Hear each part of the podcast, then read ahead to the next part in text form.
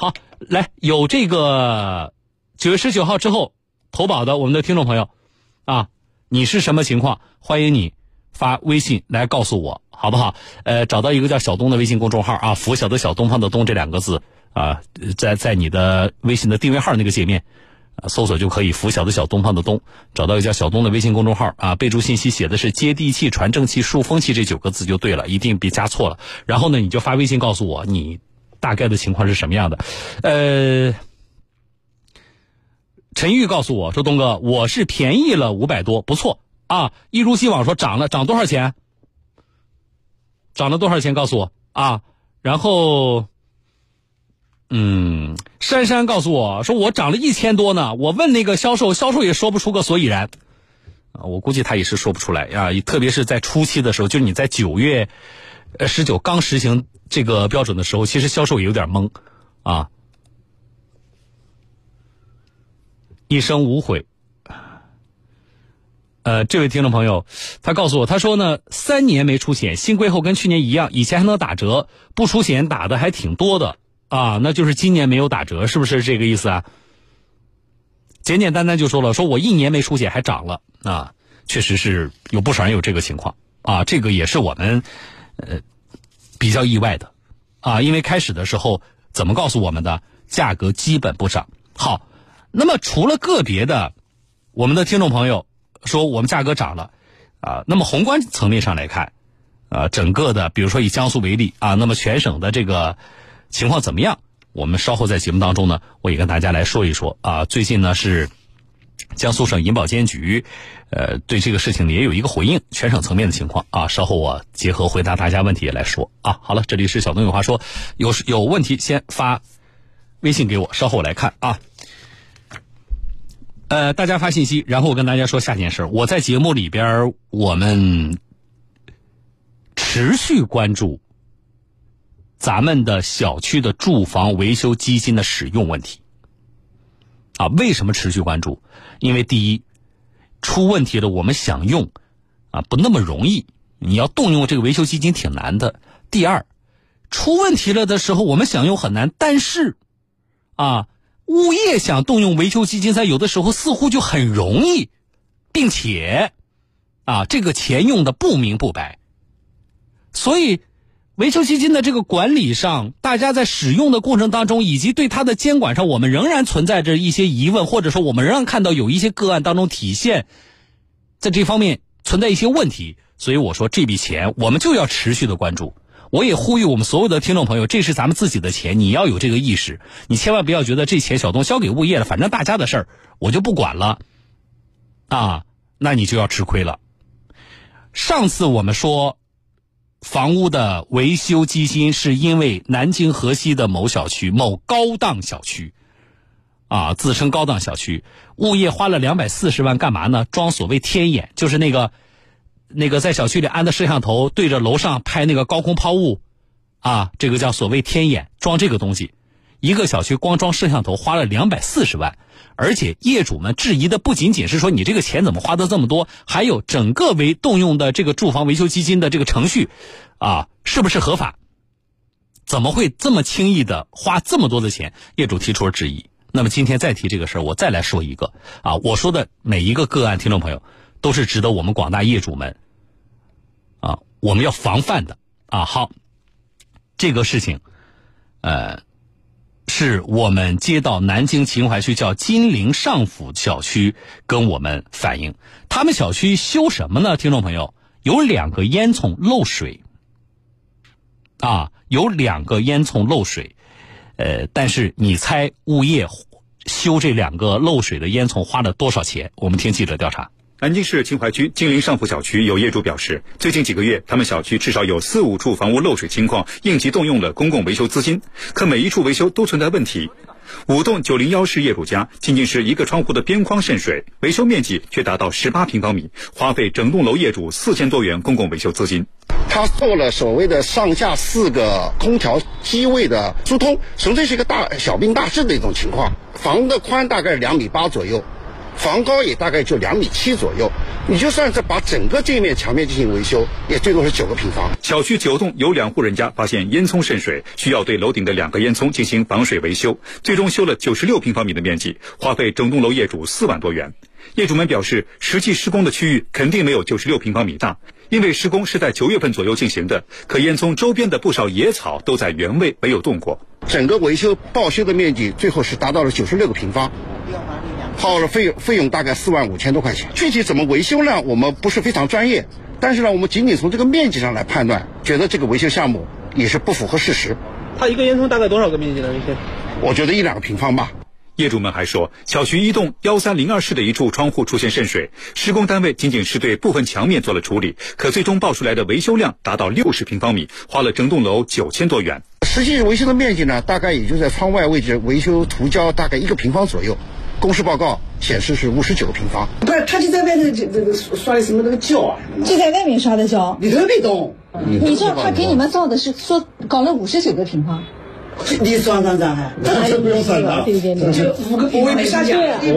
记者调查发现，小区最近的防水维修项目施工单位都是亿博建设集团有限公司南京分公司。该公司相关负责人表示，他们是受小区物业公司委托进行的维修，每一处维修项目都实实在在付出了工作量，所有工作量都是根据现场情况确定的。九十平方怎么来的呢？首先是这个瓷砖，瓷砖就是一层，呃，保温层就是一层，它上面有钢筋砂浆也是一层叠加起来，所有烟道都有破除的痕迹。比如说这个这个窗户。按照道理来说，应该用多大的工程量？这个由谁来决定？这个由现场的施工的工人。该负责人表示，五千元以下的公共维修资金使用项目不需要项目审计，超过五千元的则要求项目审计。在上述几个项目中，项目审计单位见证了他们的施工量。不过，相关项目审计单位却表示，他们受小区物业公司委托，对工作量的单价进行审计。至于维修一个项目需要多大的工作量，真正产生了多少工作量，不在他们的工作范围。原则上的话，我们是以这个，嗯，计量单上为准。甲方给我们提供这个资料的话，他们要对这个资料的这个真实性啊、完整性啊，他要负这个责任的。我们觉得这个可能会有误差的，我们去现场的话会去抽查。像这种小案子的话，正常情况只能由嗯，就是相关业主跟甲方去监督他这个事情了。那如果是超过二十万的话，他是现场有监理的，他可以负责监督这个事情。既然项目管理公司不对工程量的必要性进行监管，公共维修资金的申请和审批部门是否会监管呢？记者又找到了金陵上府小区的物业公司盈益物业金陵上府客服中心，工作人员表示，他们只是受小区出现问题的业主委托进行公共维修资金的应急申请，并且从政府部门指定的企业名单里选了上述两家企业，具体花多少钱，产生了多少工作量，都跟他们没有关系。打到我们账上，然后你们再给这个，我们给施工单位。那实际上你们在在中间只只负责就是请他来，然后给他钱，具体他怎么施工，施工量多少，你们不看。我们嗯，那个我们就是个，你像这一块跑流程，包括审计，我们也肯定是也是从库里单位找的审计。我知道，那具体这个施工量之类的谁来看？他是由审计单位来看。公共维修资金的应急申请流程需要街道物业管理部门启动，街道办事处对于上述情况是否会监管呢？我街道参与的只是第二步，就是他们确实出现这个问题了，提出申请了，物业上门查验了，我们街我们街道包括我们呃我们周主任需要两个人上门确认是不是这个事情，就是他申报的这个这个这个，比方说他报外墙渗水，我们去看。是不是渗水？是不是存在这种现象？如果是，我们这边就要启动这个维修资金的申请。冯科长说，公共维修资金应急申请最终审核和资金下拨是由区房产局执行，相关情况应该再问问区房产局。可秦淮区房产局也表示，他们只是一个走流程的部门，建筑工程方面并不专业。工程量的问题一定是专业的人士把关。但是人家这个这个这个审家单位啊，但是人家业主自己说了，当时来施工的人只是在里面刷了一下，在外面刷了一条。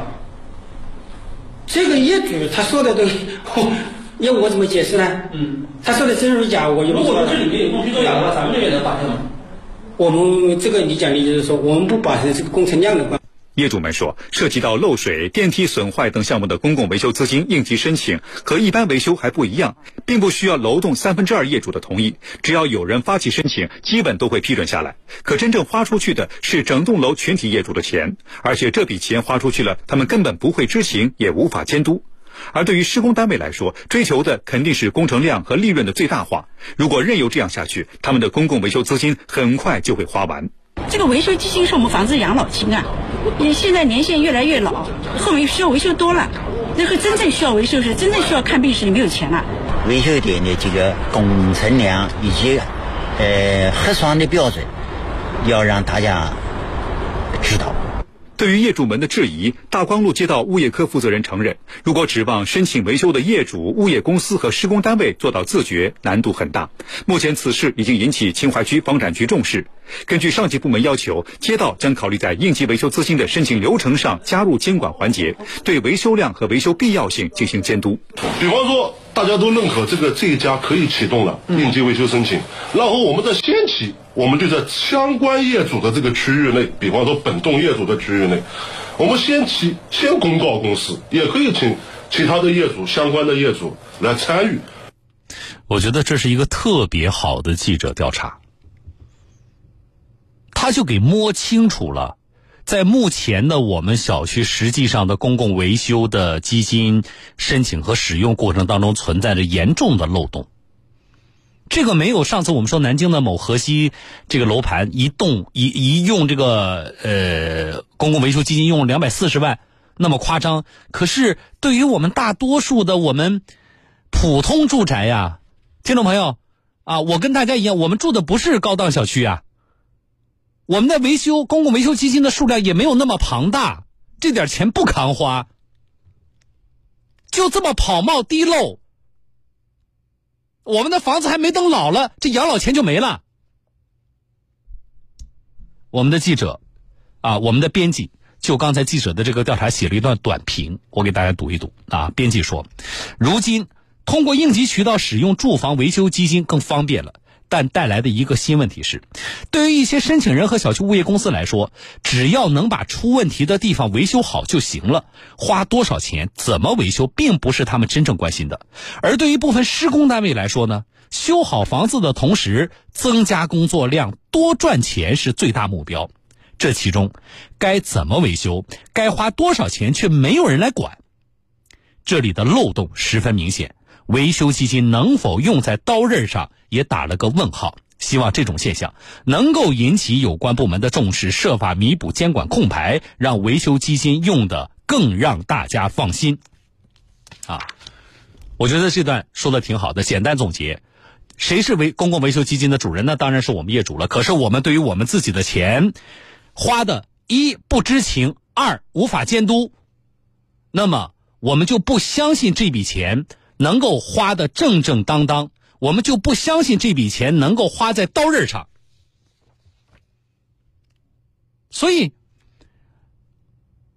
政府本来出的这个叫呃应急申请的这个渠道，初衷一定是好的，但是通过这个个案的调查暴露出的漏洞也是非常明显的，而且我们要问，这是。南京秦淮区的一个小区，刚才说了，秦淮区的这个房管部门高度重视，马上想办法。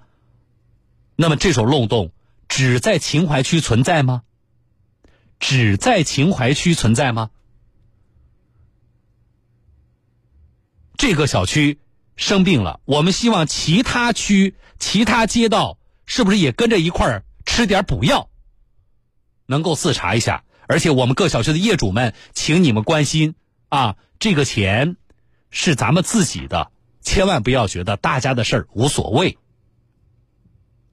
好了，说这么多啊，进广告。